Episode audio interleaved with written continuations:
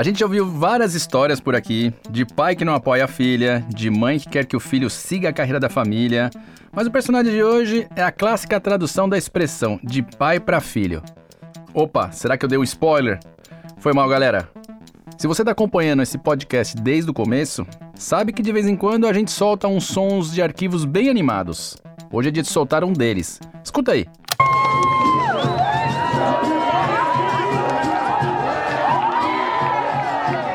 Esse áudio que você acabou de ouvir é da semifinal da Red Bull Paranauê 2018, que rolou em Salvador. O Arthur Fio enfrentou o Gugu Quilombola e ficou em segundo lugar. A gente trouxe esse momento porque o campeonato tem uma importância gigante na vida do Fio. Quando surgiu a ideia Red Bull Paranauê, foi a grande jogada da minha vida. Hoje o cara tá aí, 20 anos de capoeira nas costas, contramestre, bicampeão mundial, um prodígio paulista da capoeira moderna mas ele também já levou muita rasteira nessa vida. E quem conta essa história estava junto com ele desde o comecinho. Os irmãos do Phil, o Sidney e a Natália. Para mim, acho que o pior parte da minha vida nesse momento foi quando a academia fechou. Foi uma época muito difícil, foram tantas coisas ruins que eu nem consigo me lembrar de tudo. E se você acha que por ter nascido no berço da capoeira não ia ter ninguém do contra no episódio de hoje, a mãe do Fio joga real sobre a avó dele. Minha mãe sempre foi do contra.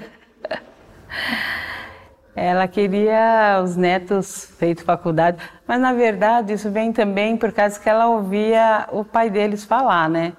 O sonho do Natal era ter assim um filho delegado, um filho juiz, um filho advogado para bater na cara de todo mundo. Mas como assim, dona Andréia, bater na cara dos outros? Peraí, peraí. Ainda bem que ninguém bateu em ninguém. Só os corres da vida mesmo. Que nem aquela vez que o Fio quase trocou a capoeira pela vida noturna e desistiu dos sonhos dele de atleta. Chega na, na adolescência, é a hora que a gente quer ter as nossas coisas, né? É hora de começar a ir trabalhar. Foi a hora que começou os bicos de segurança. Muita gente desiste do seu sonho, mas eu sempre acreditei muito que ia dar certo viver da capoeira. E ele acreditou. Ainda bem, né? Eu sou o Sandro Dias da Red Bull e esse é o Momento da Decisão, um podcast sobre os momentos decisivos na vida de atletas, artistas, gamers e sobre como todos eles superaram seus próprios limites na hora de definir uma carreira profissional. Afinal de contas, em algum momento da vida, todo mundo já ouviu a famosa frase: O que você vai ser quando crescer? Impossível ouvir essa batida e não ser imediatamente transportado para uma roda de capoeira, não é? Ainda mais para mim que já pratiquei a capoeira um bom tempo atrás. Acaba sendo um som bem familiar.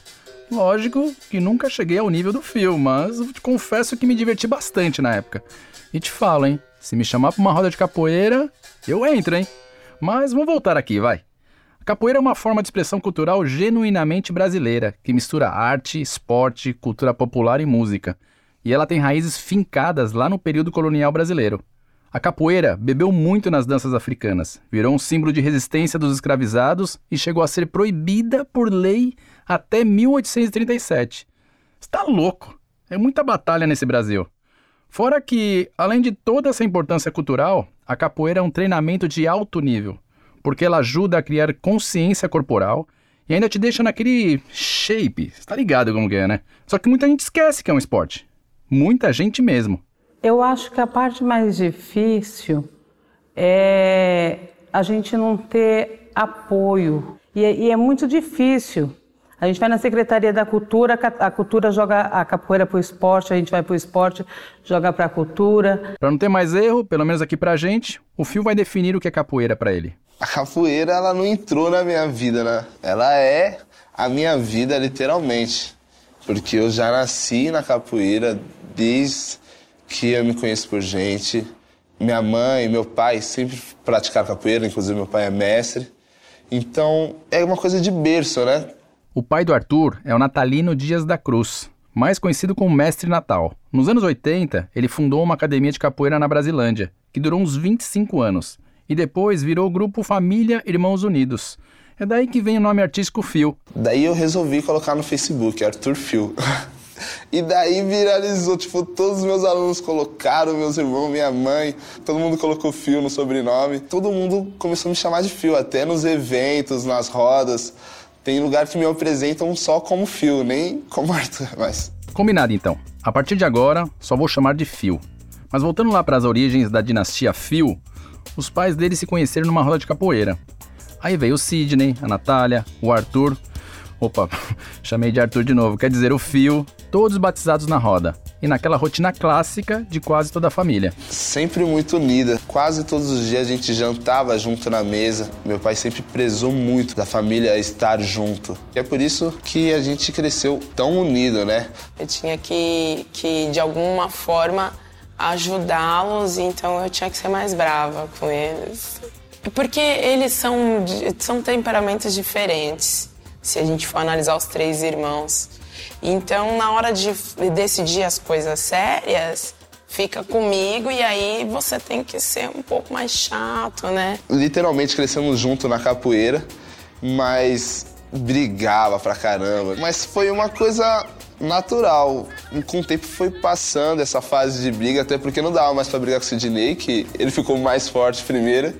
Daí a gente foi ficando mais calmo. Mas sempre foi demais ter eles, porque a gente sempre treinava junto. Família é assim mesmo. E essa família capoeirista seguia sua missão no mundo. E tinha um certo caçula que não largava o pé do mestre. Parecia até uma sombra do pai. O Arthur, ele já andava com, com o pai dele em todas as situações, sempre desde pequeno. Os outros ficavam iam para a academia, sempre treinaram, mas o Arthur estava sempre mais. Nossa, eu era muito apegado com meu pai. Teve uma época que meu pai estava fazendo uma revista de capoeira, tinha que viajar, eu ia em todas as viagens, acordava cedo, já ia no quarto dele para ver se ele já estava pronto para a gente poder ir para as rodas juntos, não perdia de jeito nenhum. Tão colado no mestre que com 10 anos o Fio já era professor mirim. Peraí, isso mesmo? Professor mirim com 10 anos? Pera, calma aí. Ele explica essa história melhor do que eu. Foi uma coisa muito engraçada, porque antigamente não tinha graduação infantil. Então eu peguei professor de capoeira com 10 anos de idade. Era professor mirim. Então, pô, velho, isso daí foi mó polêmica, porque não tinha que fazer. Já tinha treinado lá seus 7 anos direto e antigamente tinha pouca corda. Até que, no mesmo ano, o mini professor Phil levou a primeira rasteira da vida. E quem conta essa história é a mãe e a irmã junto com ele. Meu pai começou a entrar num quadro de muita dor de cabeça, que foi um cisto que ele teve. E daí acabou ficando internado, daí voltou para casa, daí o quadro foi piorando até o ponto dele ter que fazer a cirurgia. Quando o Natal faleceu, o Arthur tinha 10, a Natália tinha 15 e o Sidney 14. Ai, meu, eu fiquei eu fiquei sem saber, assim, como reagir perante a casa. Cara, isso foi muito forte. Foi muito forte a perca do mestre. Porque, mesmo sendo criança, eu tinha 10 anos, mas eu era muito apegado com ele. Não era pouco, era muito. Porque o Arthur era o xodó do pai. Eu acho que ele sentiu muito mais que a gente até. A ficha não caía, né? Nunca caía. Cara, Perder o pai já é algo que eu não consigo nem imaginar o tamanho da dor. Agora imagina o vazio que é perder o seu pai e o seu mestre de uma só vez. Olha, eu já levei muito baque nessa vida, mas eu não consigo nem pensar no tamanho desse. A pergunta que com certeza pintou algum tempo depois e que deve estar tá rolando na sua cabeça agora era: e academia?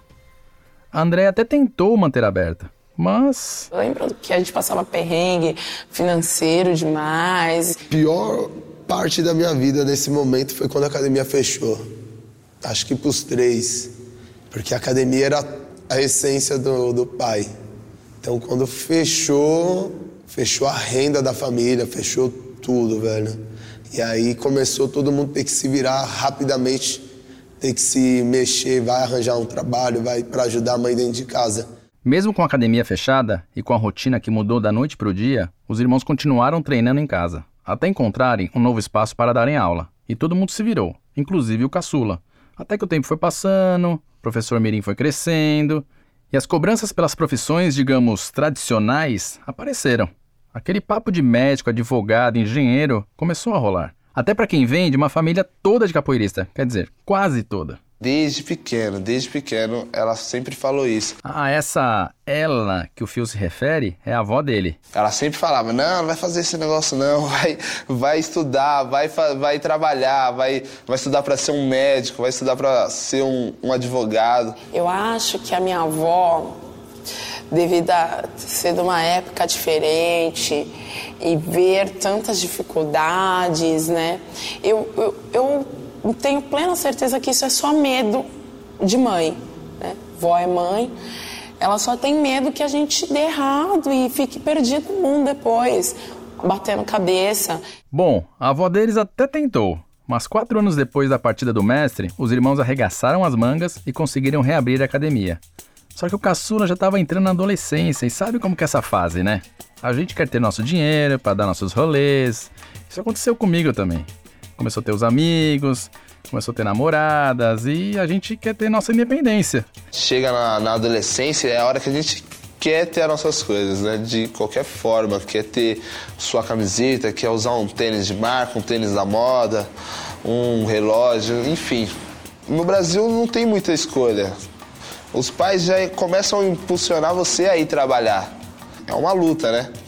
Mas no Brasil, a maioria dos adolescentes, essa época é a hora que começa já a querer trabalhar para ter autonomia de comprar suas coisas. O Fio começou a dar aula particular de capoeira em algumas escolas.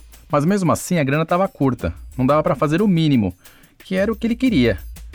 E foi aí que ele começou a fazer vários bicos, de motoboy, segurança, foi tentando tudo o que dava. Até que chegou na porta de uma balada. A gente já pegou alguns trabalhos antes de, de segurança. Me lembro que com 17 anos já fazia segurança de balada, de só gente grande, eu ali, magricela no meio dos caras. E, e, aí às vezes encaixava o Arthur também, velho, na parada, porque a gente já era alto, então dava para encaixar às vezes. Todo mundo de paletó, na postura. E aí tinha que fazer as paradas. Fazer umas paradas é igual a muito trampo. Quer dizer, ficar ligado em tudo que acontece. Só que não era bem assim que a banda tocava. Ah, ele não reclamava não, velho. Eu que reclamava com ele. Porque às vezes, três horas da manhã, ele encostava numa parede e dormia, velho. Dormia, mano. Ô, oh, caramba, acorda aí, velho. Você vai dormir agora, você tá louco? Ele dá um horário, velho, não tem ninguém que faça ele ficar acordado. Ele encosta em qualquer canto e dorme. Só não dorme numa roda de capoeira. Se tiver tendo capoeira de madrugada, ele tá acordado. Até que uma notícia deixou o fio bem ligado. Daí descobri que ia ser pai, aí desandou tudo, cara. Puxa, o Arthur ficou desesperado, velho. Porque a primeira filha dele foi uma gravidez de risco. Como não foi uma coisa planejada, foi suave. Mesmo para um moleque que estava acostumado a ver o mundo de cabeça para baixo. E o médico liberou a filha, mas não liberou a mãe. E o Arthur teve que passar uma noite e um dia e meio com a nenê dentro de casa, desesperador, velho, porque tendo que tomar leite na colher para pegar o leite. Foi embaçado esse dia. E mais uma vez, o Fio deu um golpe de capoeira na vida. E adivinha? Virou pai do dia pra noite. Foi bem rápido. O Fio dobrou a quantidade de bicos e escola para completar a renda familiar. Inspirado no seu maior mestre, não queria deixar faltar nada. Porque quando quis ser pai de verdade, então tive que alugar uma casa, aluguel, conta de água, a grana não dava. Daí começou a apertar as coisas eu não queria que meus filhos já começassem passando por uma situação dessa, né? Então eu comecei a trabalhar muito essa época, muito, muito. Dava aula, saía da aula, treinava e depois ia fazer segurança. Você deve estar ouvindo e deve estar se perguntando: mas como que é que o Phil, nessa pressão toda, não desistiu de ser atleta profissional? Vou te dizer que, com filho, conta para pagar, a coisa não deve ter sido fácil. Muita gente acaba desistindo do seu sonho, mas ainda bem que o Phil nunca desistiu do dele. Quando surgiu a ideia Red Bull vivo, foi quase o grande, a, a grande jogada da minha vida já não aguentava mais e trabalhar já de segurança. Quando já ia para o trabalho, já ia super estressado, que eu não queria fazer aquilo de jeito nenhum. E daí fui convidado para fazer o clipe do campeonato. Falei, mano, é isso que eu quero para minha vida, cara. Foi onde eu comecei a treinar muito mais, dobrar os treinos para fazer dar certo. Até o momento Falei, que eu. Calma, chegou aquele momento importante que quem ouve esse podcast sabe. O fio chegou na bifurcação e só tinha direito a um golpe. Só que esse momento da decisão foi tenso. Ouve isso. Ele estava fazendo essa segurança e os caras entra- queriam entrar à força. E tinha um, um segurança junto com ele na porta que começou a forçar a barra, brigar com os caras. Se todo mundo espera alguma coisa de um sábado à noite, o fio esperava treta atrás de treta. De repente, ele se viu trabalhando numa área que é pauleira, cheia de confusão. Mas ao mesmo tempo pensou: é de onde eu tiro o sustento da minha família. Imagina você querer seguir o que ama, mas ter que pensar em outras pessoas que você também ama e depende totalmente de você? Aí o fio pensou, pensou, pensou e finalmente tomou uma decisão. Falei, chega, vou embora dessa balada. Eu preciso dizer que se fosse eu, eu faria o mesmo. E aí o Phil deu um golpe de mestre e aí, meu parceiro, hum, o jogo virou, literalmente. Depois do Paranauí, já do primeiro, já fiquei super feliz com a colocação. Aí fiquei sabendo que ia ter o campeonato mundial em Londrina.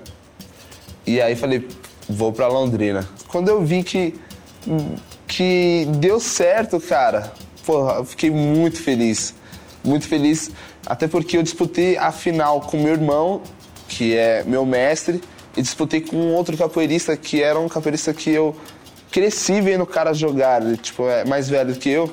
Então eu via vídeos dele fazendo as paradas e sempre achei ele muito bom de capoeira também.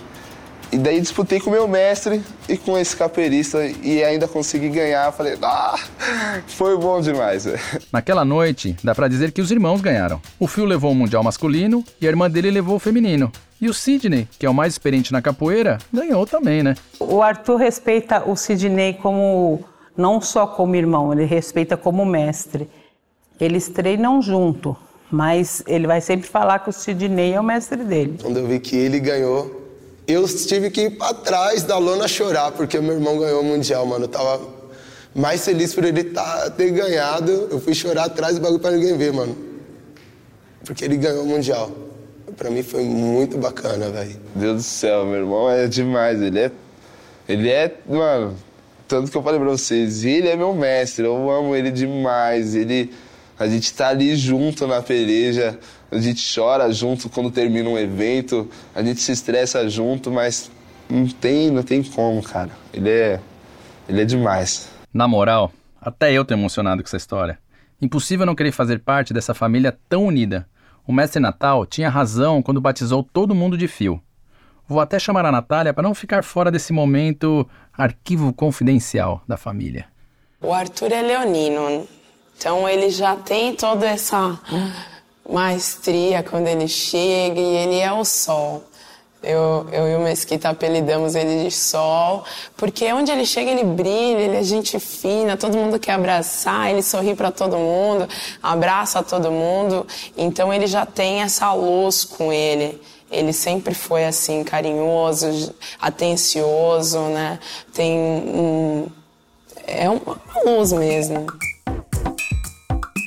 O Phil segue espalhando essa luz que ele tem em vários campeonatos, apresentações, encantando multidões. Assim como ele já levou lá pro meu sítio e realmente ele é um cara diferenciado especial. Eu fico muito feliz de estar, faz- de estar vivendo tudo isso. É, assim como pessoa- as pessoas tinham uma mentalidade de ter que fazer outras coisas, hoje eu já penso totalmente diferente. Eu quero muito que os meus filhos sejam capoeiristas e, e levem isso como profissão, porque eu sei que dá certo. Eu sei que, que é possível hoje eles viverem de capoeira. Então, se deu certo para vários mestres e tá dando certo para mim e para outros, então vai dar certo para eles também. É só eles acreditarem. Então, eu acredito que no futuro vai ser cada vez melhor é, a capoeira, o, o meu trabalho está crescendo como, como eu quero que cresça, bem devagarzinho ali, mas tá dando certo. Eu percebi que alguém aprendeu direitinho com o mestre Natal, não é? E juntos, os irmãos Phil perpetuam o legado da ancestralidade deixado pelo pai. Eu sinto muito a presença dele Tanto eu sou, eu levo muito a sério isso. Então quando eu vou jogar, eu abaixo no pé do, do birimbau e, e, e fecho olhos e tento buscar aquela energia, aquela ancestralidade. E tem um momento que tá ali, que é eu e a energia, e as energias ali. Então eu sinto que ele tá sempre do nosso lado ali, acompanhando. Tem um gesto que eu faço no começo que para mim é para poder chegar mais próximo da energia. Então eu acredito muito nisso, que ele tá o tempo todo ali do nosso lado, fazendo dar certo e torcendo para o nosso sucesso. Muito louco, né? Emocionante. Não falei que o episódio de hoje era de pai para filho? Bateu até a vontade de falar com meus pais para agradecer todo o apoio que eles me deram. Obrigado, pai e mãe. Com certeza, se não fosse vocês, eu não teria chegado onde cheguei. O Momento da Decisão é um podcast da Red Bull com a produção da Rádio Novelo.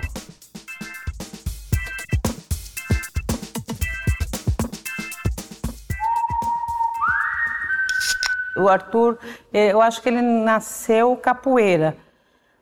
Eles todos são capoeira, mas o Arthur assistia televisão de cabeça para baixo.